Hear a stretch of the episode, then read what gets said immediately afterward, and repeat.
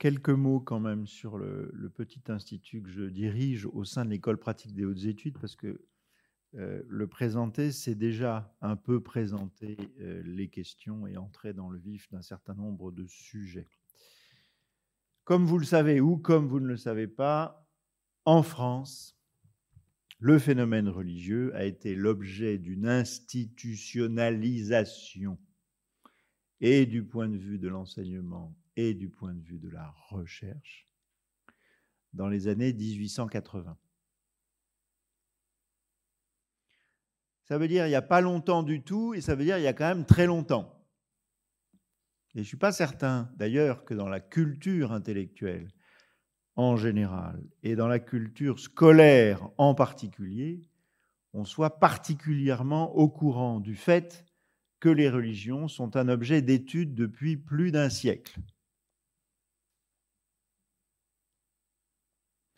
Les religions peuvent être un objet d'amour et ou de haine, de rejet ou d'adhésion. Elles peuvent être aussi un objet d'étude. Voilà, simplement, c'est un peu compliqué.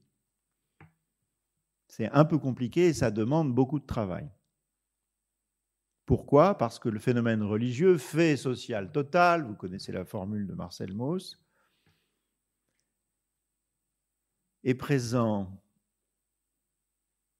à peu près partout dans l'espace et à peu près partout dans le temps historique. Donc vous voyez, c'est énorme. Comment voulez-vous vous y retrouver là-dedans?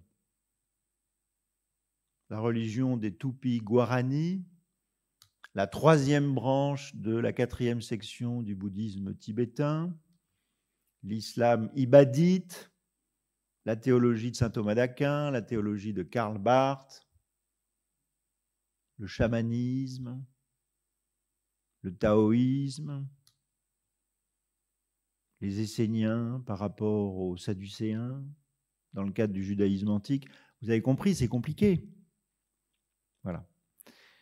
Et c'est la raison pour laquelle, c'est la raison pour laquelle il n'y a pas une science des religions.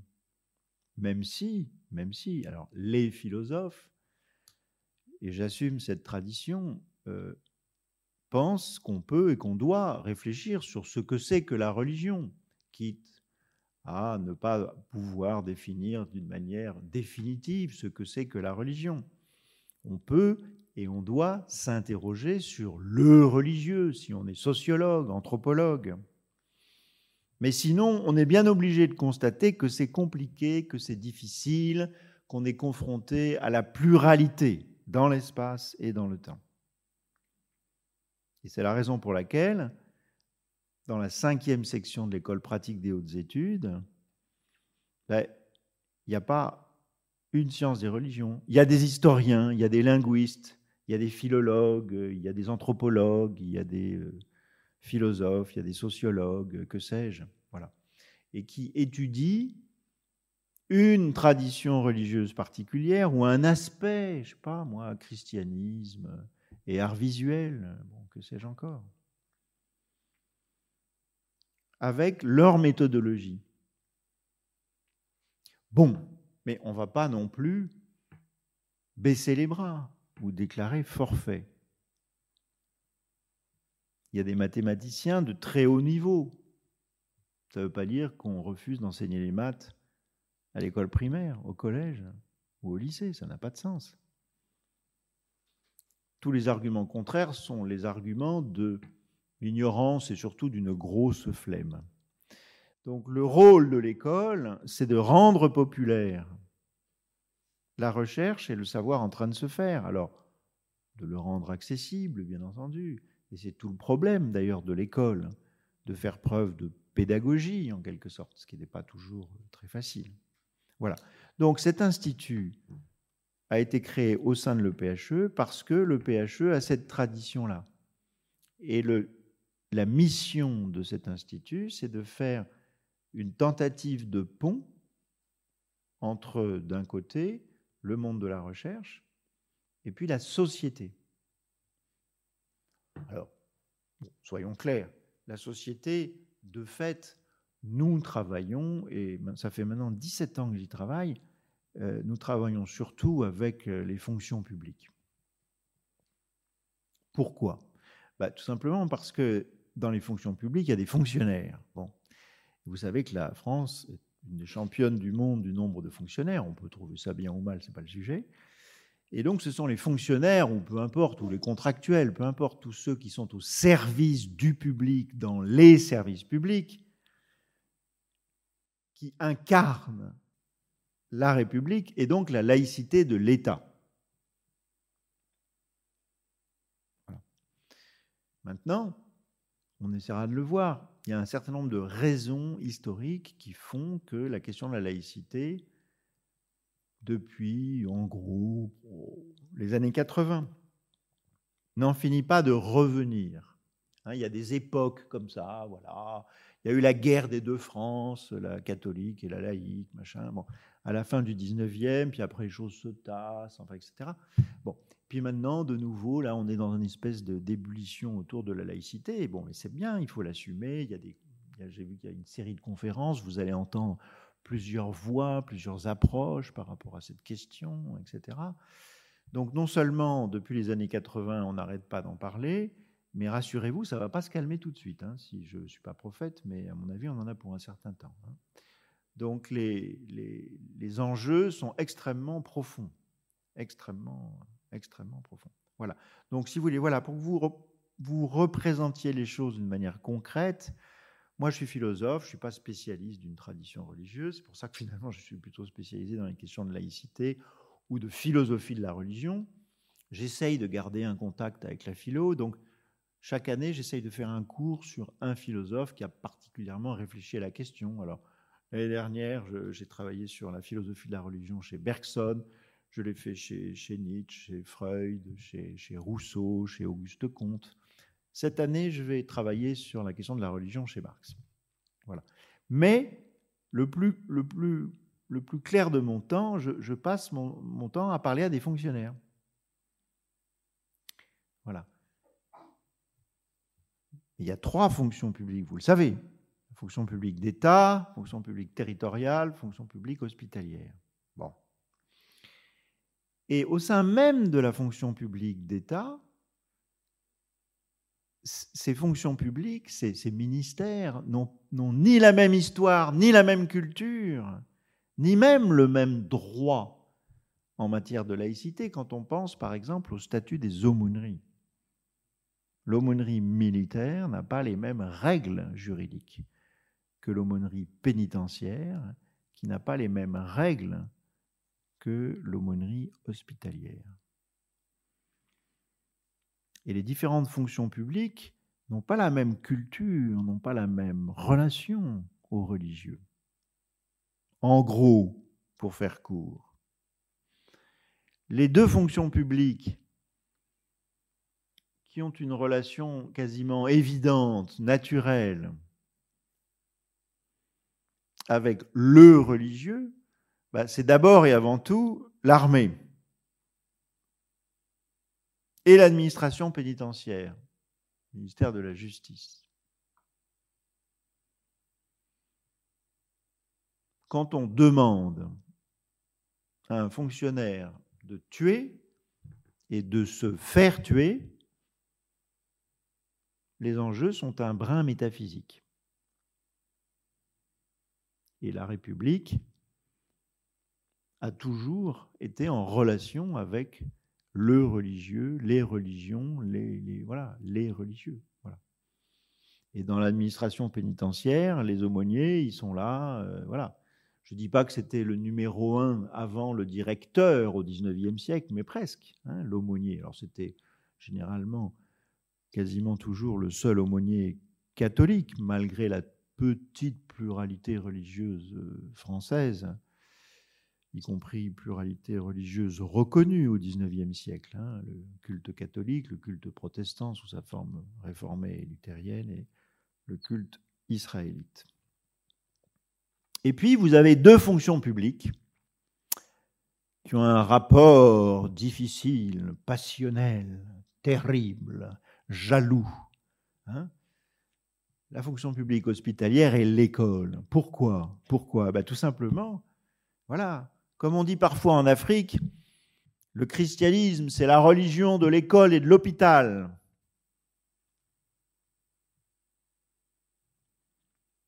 Et le personnel, hein, le personnel, dans les hôpitaux comme dans les écoles, ont longtemps été des religieux et des religieux chrétiens. Dans l'histoire de notre pays, c'est comme ça. On, trouve ça bien ou pas, c'est pas le sujet. Bon. Et vous savez, quand on a laïcisé l'école, et en particulier le personnel scolaire, le personnel enseignant, on a gardé pendant longtemps les bonnes sœurs qui étaient enseignantes. Because, ben because on n'avait pas les femmes formées en nombre suffisant pour prendre la relève. Voilà. Et donc, dans ces deux fonctions publiques, vous avez une culture qui est en même temps la culture française, c'est-à-dire une culture de rivalité, de conflit entre l'État et l'Église, n'est-ce pas? Moi, je vais vous soigner avec des médicaments et ça marche, et pas avec des prières. Moi, je vais vous soigner avec du savoir et de la science, et pas avec euh, des promesses théologiques. Je simplifie à l'extrême. Et on le ressent, si vous voulez, c'est très intéressant, ce, poids des cultures. Voilà, j'ai fait cette introduction qui est beaucoup trop longue, mais, pour, que, vous le savez bien entendu, mais que nous retrouvions la, saveur, que nous ressentions ensemble le goût particulier de cette question. Cette question a un goût particulier. Voilà, j'étais en Slovaquie avant-hier, je peux vous dire que c'est un autre monde pour parler de la laïcité précisément. C'est un autre monde et pourtant c'est l'Europe. Alors a fortiori quand on quitte l'Europe. Hein. Donc en France, ben, c'est normal, on a une histoire, on a une histoire religieuse et politique qui donne une saveur particulière à la question de la laïcité. Bon. Alors, ce que je vais faire, si vous voulez, c'est que je vais tenter l'impossible, c'est-à-dire quand même essayer de reprendre la question de la définition de la laïcité. De quoi parle-t-on finalement quand on parle de laïcité en France? Dans un deuxième temps, parler euh, de la façon dont la question de la laïcité se pose spécifiquement dans le monde scolaire, et puis dans un troisième temps, se demander quelles sont les politiques publiques, quels sont les, les défis à relever pour cette fameuse laïcité scolaire. Voilà, j'espère ne pas être trop confus. Alors, Bon, y a-t-il euh, une définition de la laïcité? Bon, la réponse est oui, il y en a une, euh, juridique. Et là, vous allez être surpris, elle est assez récente. Février 2013. Il n'y a pas de définition juridique de la laïcité avant février 2013. Pourquoi? Parce qu'il y a eu une QPC, question prioritaire de constitutionnalité qui attaquait le régime concordataire spécifique, l'exception qui confirme la règle, vous le savez, dans les deux départements, alors maintenant c'est plus, tout ça c'est le Grand Est ou je sais pas trop quoi, enfin bon bref, les deux départements alsaciens et la Moselle, comme c'était euh, l'Allemagne en 1905, ils ont voulu garder le truc, peu importe. Donc Là, c'est pas la laïcité au sens de la séparation, etc. Et les curés, les pasteurs et les rabbins sont payés avec de l'argent public. Et donc, le Conseil constitutionnel a été saisi. Bon, il a débouté la demande, mais ce n'est pas le sujet. Mais à cette occasion-là, au travers de sa décision, le Conseil constitutionnel ne rend pas des arrêts comme le Conseil d'État, mais des décisions, le Conseil constitutionnel a érigé pour la première fois dans l'histoire du droit français la laïcité comme principe constitutionnel. C'est bon? Par ailleurs, l'adjectif laïque fait partie de la Constitution. L'adjectif laïque, je n'ai pas dit la constitutionnaliser la laïcité comme principe, mais l'adjectif laïque apparaît pour la première fois dans la Constitution de la quatrième République en 1946. La République est laïque, démocratique et sociale. Et le mot laïcité n'apparaît pas, comme vous le savez, dans la loi de 1905. Bon. Je ne vais pas vous dire cette définition parce que franchement, elle n'a aucun intérêt. Je ne veux pas vous choquer en disant ça. C'est une énumération qui reprend la loi de 1905, qui peut-être oublie certaines choses. Bon, sur le respect des croyances, sur la neutralité de l'État, la neutralité des fonctionnaires, sur l'égalité des cultes, etc. etc. Franchement, euh, vous regarderez vous-même, j'ai envie de dire. Hein. Euh, je ne me rappelle plus si c'est le 13 février ou le 23 février 2013. Maintenant, on a accès à tout, c'est prodigieux, tac, tac, tac, tac, tac. Décision du Conseil constitutionnel, laïcité, février 2013, paf, ça sort. Et vous lirez le truc. Bon, très bien. Moi, ce qui m'intéresse, si vous voulez, c'est que quand bien même, et heureusement, il y a une définition juridique de la laïcité qui peut donner lieu donc à des jugements donc, c'est au travers de la jurisprudence que va se dessiner les contours euh, de la laïcité dans ses aspects les, les plus fins. Là aussi, gardons-nous des simplismes. Arrêt du Conseil d'État de 2011, quand il y a un intérêt public local, la municipalité peut financer un parking autour d'un édifice religieux avec du fric public.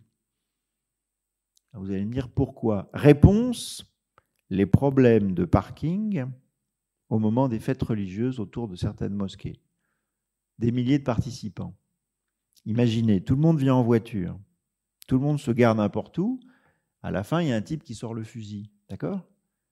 Donc le problème, c'est de sauver la paix. Je vous rappelle que le droit n'est pas au service du bien et de la justice, mais le droit est au service de la paix. Alors, dans un état de droit, le droit est au service de la paix en respectant un certain nombre de principes. Alors, on va dire chez nous, c'est les droits de l'homme, pour faire très vite. Hein.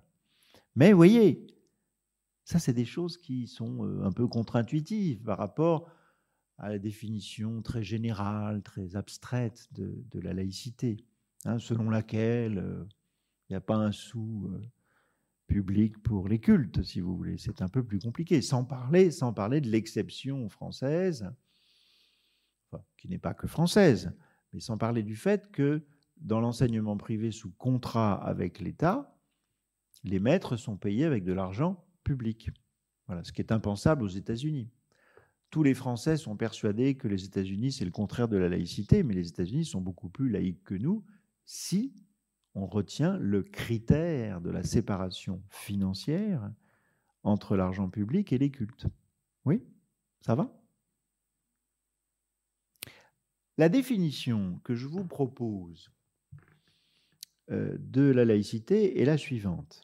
J'ai envie de dire, c'est la mienne. Il a pas de, la, la laïcité n'est pas un objet physique, c'est pas un concept mathématique, donc il n'y a pas une seule définition. Il y a ces fameux critères que le Conseil constitutionnel retient à partir notamment de la loi de 1905 et qui jouent quand une instance judiciaire est saisie, bien évidemment. Hein. Donc, je ne dis pas que la laïcité est une réalité flottante, si vous voulez. Mais, et c'est pour ça qu'on en parle, sinon on n'en parlerait pas, le droit n'est pas pour lui-même, en lui-même et par lui-même son propre fondement. Le droit repose sur des choix philosophiques et politiques.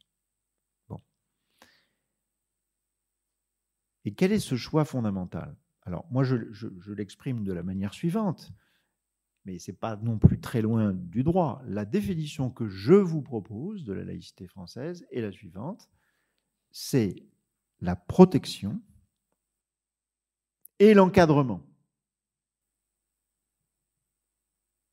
S'il en manque un, euh, tout, tout se casse la gueule. Protection et encadrement de la liberté de conscience et de culte dans le cadre de la loi d'un État, la loi au sens général du terme, dans le cadre de la loi d'un État non confessionnel. Et donc, séparé des cultes.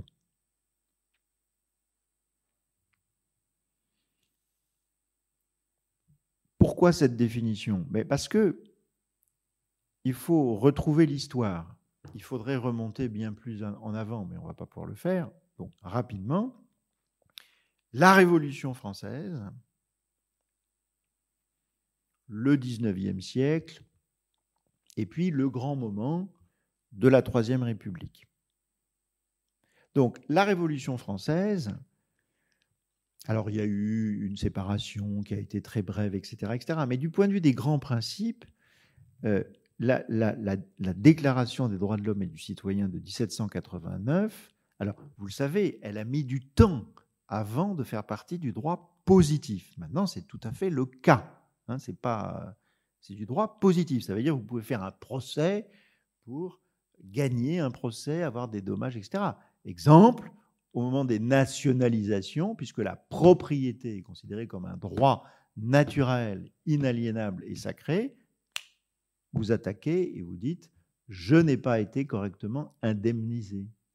Et vous vous appuyez sur la DDHC de 1789. C'est du droit.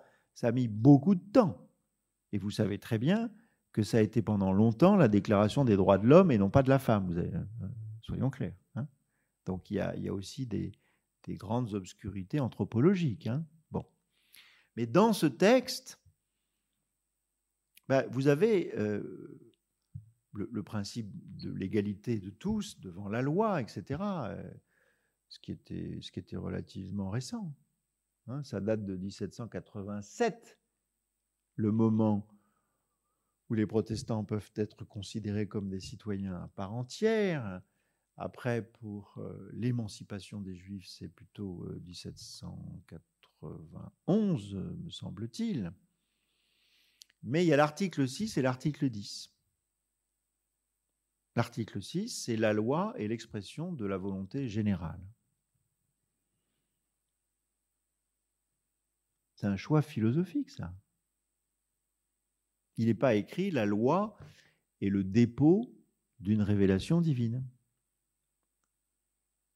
Ça ne veut pas dire, ça ne veut pas dire que si vous lisez dans la Bible, dans le Coran ou partout où vous voudrez, euh, il ne faut pas tuer, que vous n'allez pas en délire que c'est complètement débile ou inintéressant parce que c'est dans un texte réputé religieux ou réputé révélé, avec sans doute des différences de signification à cet adjectif révélé.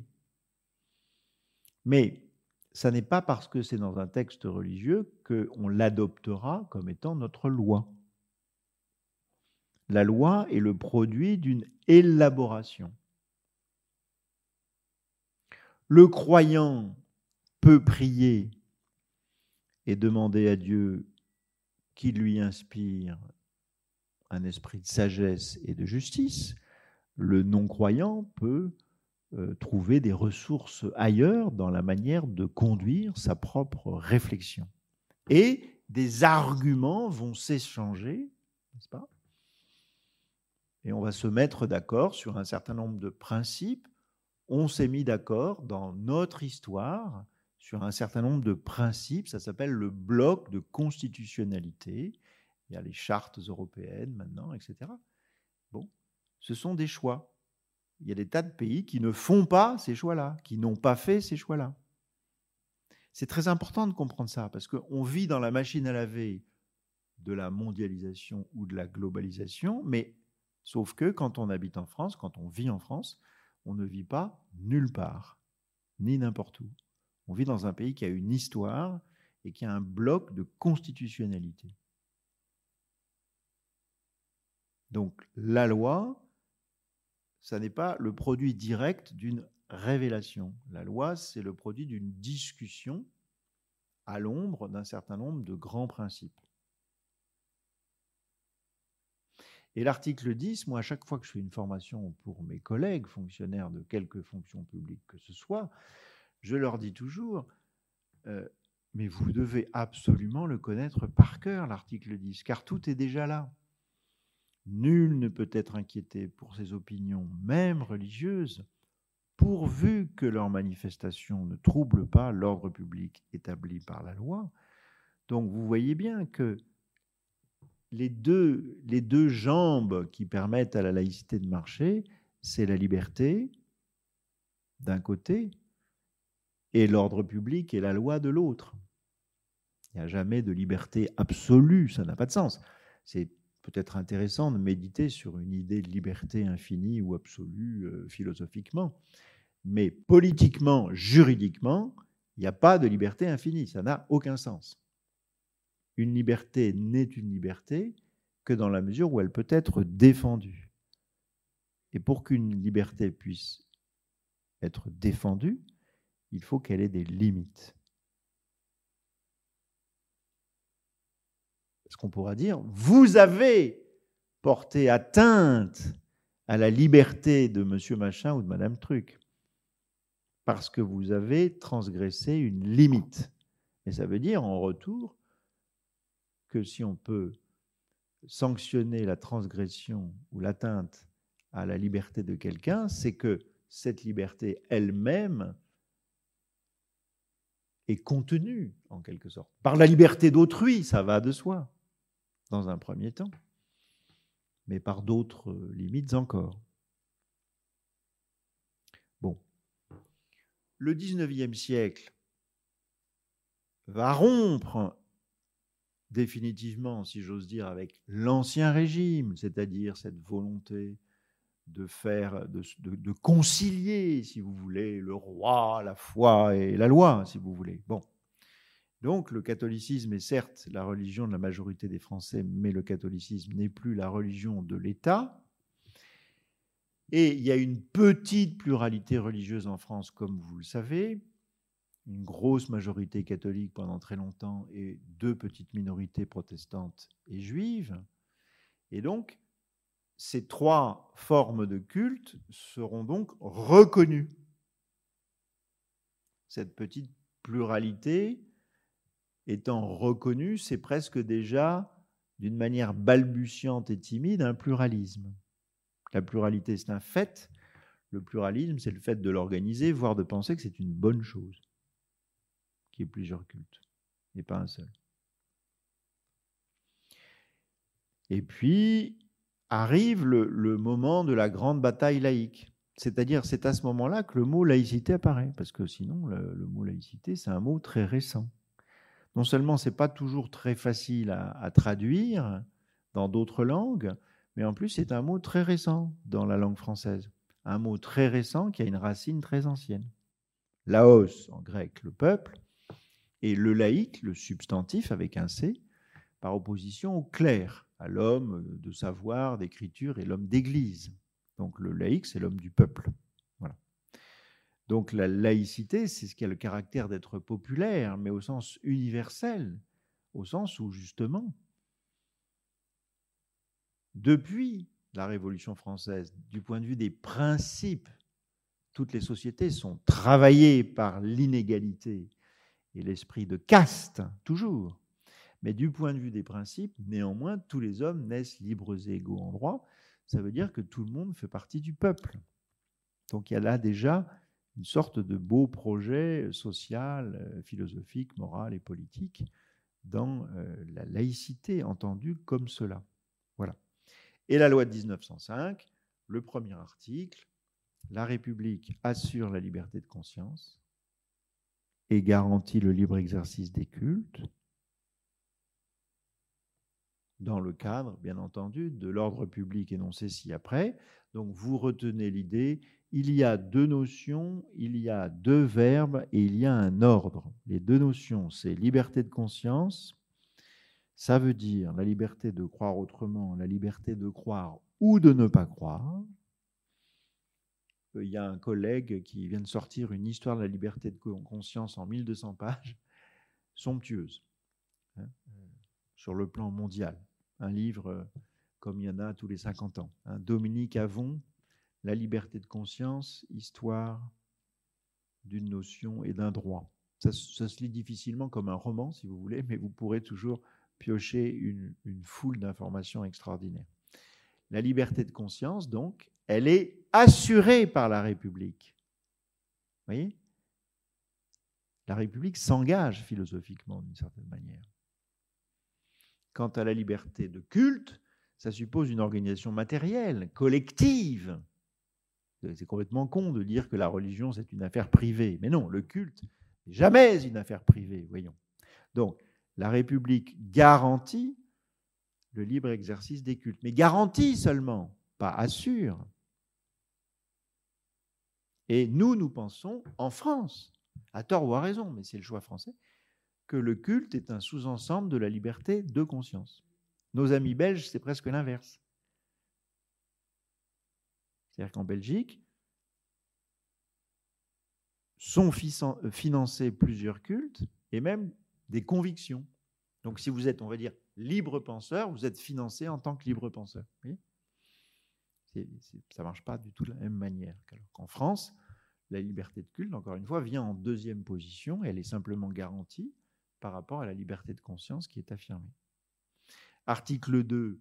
La République ne reconnaît ni ne subventionne ni ne salarie aucun culte.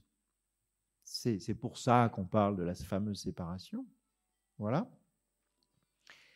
En conséquence de quoi les budgets publics consacrés au culte sont supprimés. Alinéa 2 de l'article 2, toutefois, pourront être maintenus les budgets publics consacrés aux aumôneries. Ce qui veut dire, ce qui veut dire fondamentalement que, voyez, la laïcité n'est pas du tout anti-religieuse. Au contraire, la République bonne fille non seulement autorise le culte à aller vers ceux qui le désirent et l'expriment quand ils ne peuvent pas se déplacer. Malades sur leur lit d'hôpital, soldats en opération extérieure ou prisonniers en détention. Et non seulement la République en accepte le principe, mais encore la République accepte même de financer un petit peu d'une manière assez compliquée et différente selon les aumôneries militaires, hospitalières ou pénitentiaires.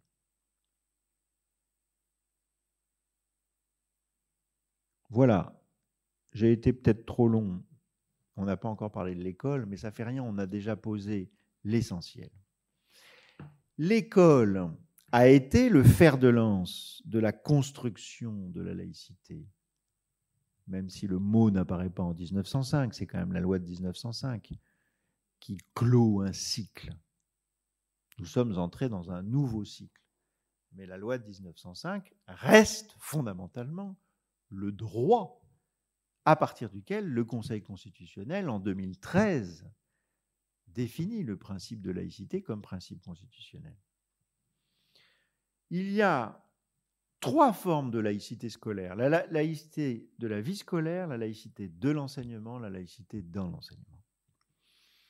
La laïcité de la vie scolaire, c'est celle qui régit la déontologie des gens qui se baladent dans une école. Et ils n'ont pas le même statut. Ils n'ont pas le même statut. Quand on est fonctionnaire, qu'on soit enseignant ou non, on est tenu à une stricte neutralité confessionnelle.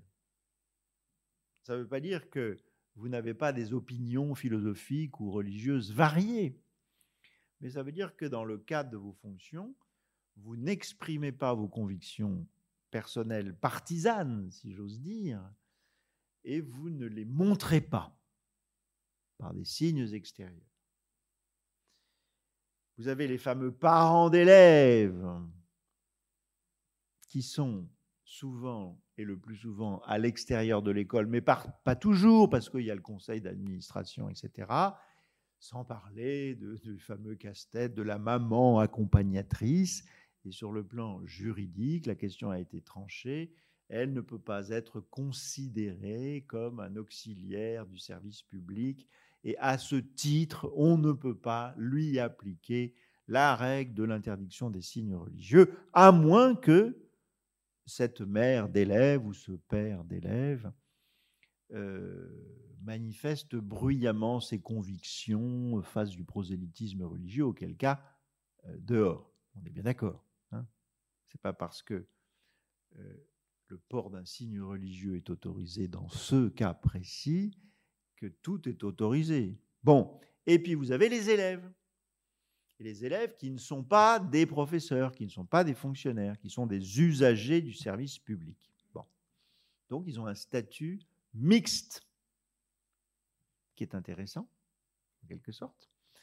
Ils ne sont pas là purement et simplement comme des adultes euh, à égalité avec euh, leurs professeurs ou avec l'encadrement, n'est-ce pas? Mais ils ont des droits. C'est pas parce qu'on n'est pas majeur qu'on n'a pas de droits. Et eux peuvent s'exprimer et dire leurs opinions religieuses dans, je sais quoi, le journal de l'école, que sais-je encore. Mais leur liberté religieuse a été diminuée par la loi de mars 2004, interdisant le port de signes ostensibles, c'est-à-dire de signes visibles, voilà, qui fait que à distance, je suis censé reconnaître l'appartenance confessionnelle d'un élève. Cela, le législateur a jugé que ce n'était pas conforme à l'esprit de l'école publique laïque, où il y a des élèves, des enfants, mais où il n'y a pas des petits juifs, des petits musulmans, des petits euh, agnostiques ou je sais pas quoi. On ne va pas discuter, enfin si vous voulez, on discutera, mais bon, voilà. En tous les cas, la vie scolaire, c'est ça la laïcité de l'école. La, la, laïcité dans l'enseignement, c'est le moment où on en parle. Alors, réponse, on peut en parler dans ce qui s'appelle maintenant l'EMC, l'enseignement moral et civique. Avant, instruction civique, ou ECJS pour ceux qui connaissent bien le système éducatif. Euh, éducation juridique, euh, non, je sais plus, enfin, éducation civique, juridique et sociale, ECJS. On parle de la laïcité parce que le professeur d'histoire, forcément, en parle. Comment pourrait-il ne point en parler? Peut-être que le professeur de philosophie en parle. Voilà, ok? La laïcité de l'enseignement, alors là, là, ça devient très philo, mais euh, très intéressant. Qu'est-ce que ça veut dire, enseigner laïquement quelque chose? Moi, j'aurais presque tendance à dire que enseigner laïquement quelque chose, bon, comment dirais-je? C'est c'est le fait de penser que la laïcité n'appartient, la, la, vérité n'appartient pas au passé, mais elle appartient à, l'avenir. C'est ça au fond. Alors, il n'en reste pas moins qu'il faut apprendre des choses. Voilà, bah, la prise de la Bastille, c'est le 14 juillet 89, c'est pas un autre moment. Et puis le théorème de Thalès, et que sais-je encore. Donc il y a des tas de choses qu'il faut ingurgiter. C'est comme ça et c'est pas autrement. Tous ceux qui disent le contraire disent des âneries. Alors on peut le faire avec des méthodes douces, c'est possible. Voilà, vous l'apprenez ou vous l'apprenez pas. Vous le savez ou vous le savez pas. Mais et surtout, et c'est ça que devrait être l'école, c'est d'apprendre un esprit, une méthode, un chemin pour chercher et éventuellement trouver, mais d'une manière provisoire, la vérité. La vérité est pour demain. L'école, en ce sens-là, est un processus elle est par nature progressiste. C'est ça une manière laïque d'enseigner. Me semble-t-il, me semble-t-il. Et c'est aussi la raison pour laquelle il faut aussi enseigner laïquement une réflexion et des connaissances sur les religions, car cela est utile. Je rappelle aussi Circulaire Jean ça vous dit quelque chose, Jean Zay, hein le Festival de Cannes, ministre, eh oui, c'est lui qui a créé le Festival de Cannes, ministre de la Culture, en plus que de ministre de l'Instruction publique, tué par les Allemands. Bon, Jean Zay, ministre du Front Populaire. Les circulaires Jean Zay ne parlent pas que de la neutralité confessionnelle, mais aussi de la neutralité partisane sur le plan politique. Et aussi, bien entendu, de la neutralité sur le plan commercial. Moi qui étais lycéen, moi j'ai débarqué en sixième en 67. Hein? Donc j'ai connu les années 70. Ben, je peux vous dire que les, professeurs qui respectaient la neutralité partisane sur le plan politique, c'était pas beaucoup. Et je pense que ça continue d'ailleurs. Et oui, c'est difficile. Hein c'est difficile d'être un professeur laïque. C'est-à-dire qu'il respecte profondément la conscience de ses élèves.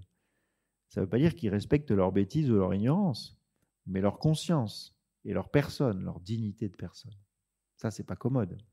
Pas commode du tout. Non, mais vraiment. C'est pour ça aussi qu'il faut être indulgent avec les professeurs, parce que ce n'est pas si simple que cela quand même. Hein. Voilà. Donc, l'école en France, bah, elle a été le fer de lance de la laïcité.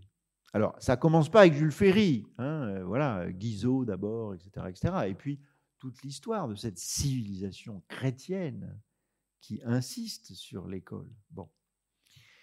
Mais pour les républicains, vous savez que la République passe à un cheveu en 70. La première tâche des républicains, ça a été de fabriquer des républicains. Il n'y en avait pas assez. Et c'est pour ça que l'école laïque a été créée. C'est pour fabriquer des républicains. Voilà. Et ça s'est fait tout seul, si j'ose dire. Pourquoi? Tout simplement parce que il y avait une incroyable continuité entre la morale des petits paysans catholiques et la morale des petits écoliers de la laïque. Sens du devoir et sens du sacrifice. Et c'est toujours d'ailleurs l'extraordinaire ambivalence de l'école.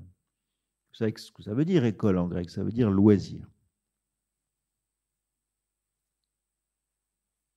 L'école, c'est ce que font les aristocrates, la noblesse. C'est des gens qui ne travaillent pas.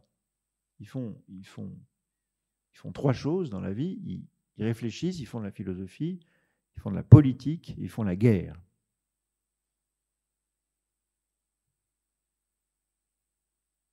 Donc le projet scolaire, c'est précisément de pouvoir donner à tous les enfants du peuple, pour un temps et peut-être pour leur vie, quelque chose de noble et d'aristocratique. Vous n'êtes pas que des instruments de l'économie. Vous n'êtes pas que des moyens. Vous êtes des fins pour vous-même. Et pour ça, il faut réfléchir. Il faut prendre du temps. Donc l'école, c'est le lieu de l'émancipation. Oui, mais en même temps, tout à fait entre nous, on ne le répétera pas, on a tous eu des profs un peu justes sur le plan intellectuel et un peu sadiques. On a tous été un peu traumatisés par des profs, y compris les profs. bon. Puis il y a des gamins très intelligents qui se font casser à l'école. Forcément.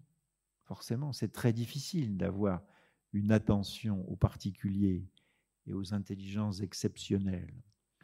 Et puis, moi, ça a marqué ma sensibilité. J'y peux rien. On appartient à une génération. Voilà. Mon grand-père, maternel, sa femme aussi d'ailleurs, il était instituteur de la laïque et il était de la classe 14. Ça a marqué définitivement ma sensibilité. C'est-à-dire que ce que l'école de la République a fait, c'est ce qu'aucune institution n'avait réussi à faire avant elle. L'école de la République a vraiment mis la tête au carré au peuple. Voilà. Certains jours, on a perdu 17 000 hommes en une seule journée pendant la guerre de 14. Non, mais vous imaginez, on perd un homme, c'est les invaloches, c'est le président de la République. Bah, tant mieux, je veux dire. C'est pour une famille, c'est l'horreur absolue. C'était 17 000 par jour. Non, mais vous imaginez ce que ça veut dire comme formatage mental.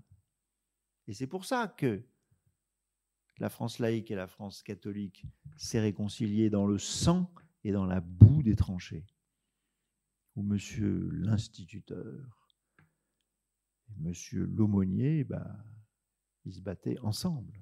Hein. c'est notre histoire, c'est notre histoire à nous. Voilà. Alors, quels sont les défis de l'école aujourd'hui? Ils sont colossaux, absolument colossaux. Euh, moi, j'ai passé mon bac au milieu des années 70. Euh, à cette époque-là, je ne sais plus, je crois que c'est 30% d'une classe d'âge qui accédait au bac. Ça paraît incroyable. Bon. L'éducation nationale en France a connu ce qu'on a appelé les dix glorieuses. Bon. Alors, les dix glorieuses, c'est entre 1985 et 1995. Donc, les dix glorieuses, c'est la montée en puissance du système.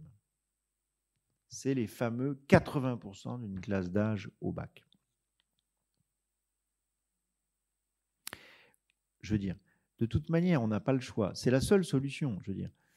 Euh, voilà, dans, ce qu'on appelle l'économie de la connaissance, enfin, compte tenu voilà, des, fameux progrès scientifiques, technologiques, que sais-je encore. Enfin, l'économie moderne a besoin de personnes qualifiées. Je veux dire, la formation, c'est vraiment, c'est vraiment le moteur économique du monde moderne. Hein. voilà, les Japonais l'ont fait parfaitement ça restera entre nous. nous, on a plutôt mis le bac au niveau de 80% d'une génération, plutôt que 80% au niveau du bac. C'est pas entièrement vrai non plus ce que je dis, c'est compliqué, mais bon. Donc on a connu ce phénomène colossal de la massification scolaire, mais on n'a pas véritablement, sans doute, changé nos programmes, nos contenus, nos manières d'enseigner. Et cerise sur le gâteau, ce moment de la massification scolaire fait que le public scolaire change de visage sur le plan social. Mais c'est aussi le moment où l'immigration devient non plus une immigration de travail, mais d'installation. Et donc nos gamins changent sur le plan social, mais ils changent aussi du point de vue de leurs appartenances ethniques, d'origine, leurs appartenances culturelles et religieuses. Et donc on est emberlificoté depuis les années 80 dans ce, mixage bizarre entre la question sociale, la question culturelle et la question religieuse. Deuxième cerise sur le gâteau, chez nous, c'est emberlificoté dans la question coloniale. La France a été longtemps une grande puissance musulmane, vous le savez. Mais en même temps, les musulmans n'étaient pas vraiment considérés comme des Français, donc il y avait un problème, une contradiction, si vous voulez. Eh bien maintenant, l'islam est présent comme religion sur le territoire métropolitain. Donc, les enjeux sont euh, nouveaux euh, de ce point de vue-là, si vous voulez. C'est le cas de la France en général. Non pas que la question de l'islam soit la seule question, mais faire comme si la question de l'islam ne se posait pas serait pas sérieux. Elle se pose pour la France en général, c'est-à-dire est-ce que l'islam en France s'organise peut s'organiser ou pas et comment? Et ça se pose aussi sur l'art et la manière de composer et de, promouvoir aussi euh, les jeunes qui sont euh, issus précisément euh, de cet espace religieux et culturel différent. En 85, tout se passe dans les années 80. En, en 85, Jacques Berck, vous voyez qui c'est? Un traducteur du Coran, un grand anthropologue, euh, rend à son ami Jean-Pierre Chevènement, qui était ministre de l'Éducation nationale, un rapport et qui s'appelle euh, Les enfants de l'immigration à l'école de la République en 85. Et la conclusion du rapport dit Notre avenir politique dépendra de la place que nous aurons su faire notre avenir politique, c'est-à-dire la cohérence et la cohésion de notre nation, à la place que nous aurons su faire à ces représentants issus d'un monde différent. Et vous voyez bien que cette phrase, vous pouvez lui donner une interprétation d'extrême gauche ou d'extrême droite. Extrême gauche, extrême gauche. Ah, la France colonialiste, raciste, discriminatoire. On ne leur a pas fait de place. Ou d'extrême droite, mais vous rigolez, ça ne marchera jamais, car c'est un monde qui est trop différent. Et ces deux interprétations tiennent en cachette, mais tiennent en cachette cette réalité dont on commence à prendre conscience au milieu des années 80. Et c'est la raison pour laquelle on a, me semble-t-il, formidablement tardé à répondre aux enjeux et aux défis que l'école devait relever. Alors effectivement, les, deux politiques publiques dont je m'occupe, et qui concernent l'école, mais qui ne concernent pas que l'école, quelles sont-elles? Bah, Formation à la laïcité et formation à l'enseignement des faits religieux dans le cadre des disciplines. Ce n'est pas un enseignement religieux, vous avez bien compris, ce n'est pas un catéchisme, mais donner des éléments quand même de compréhension de ce qui se passe, si j'ose dire.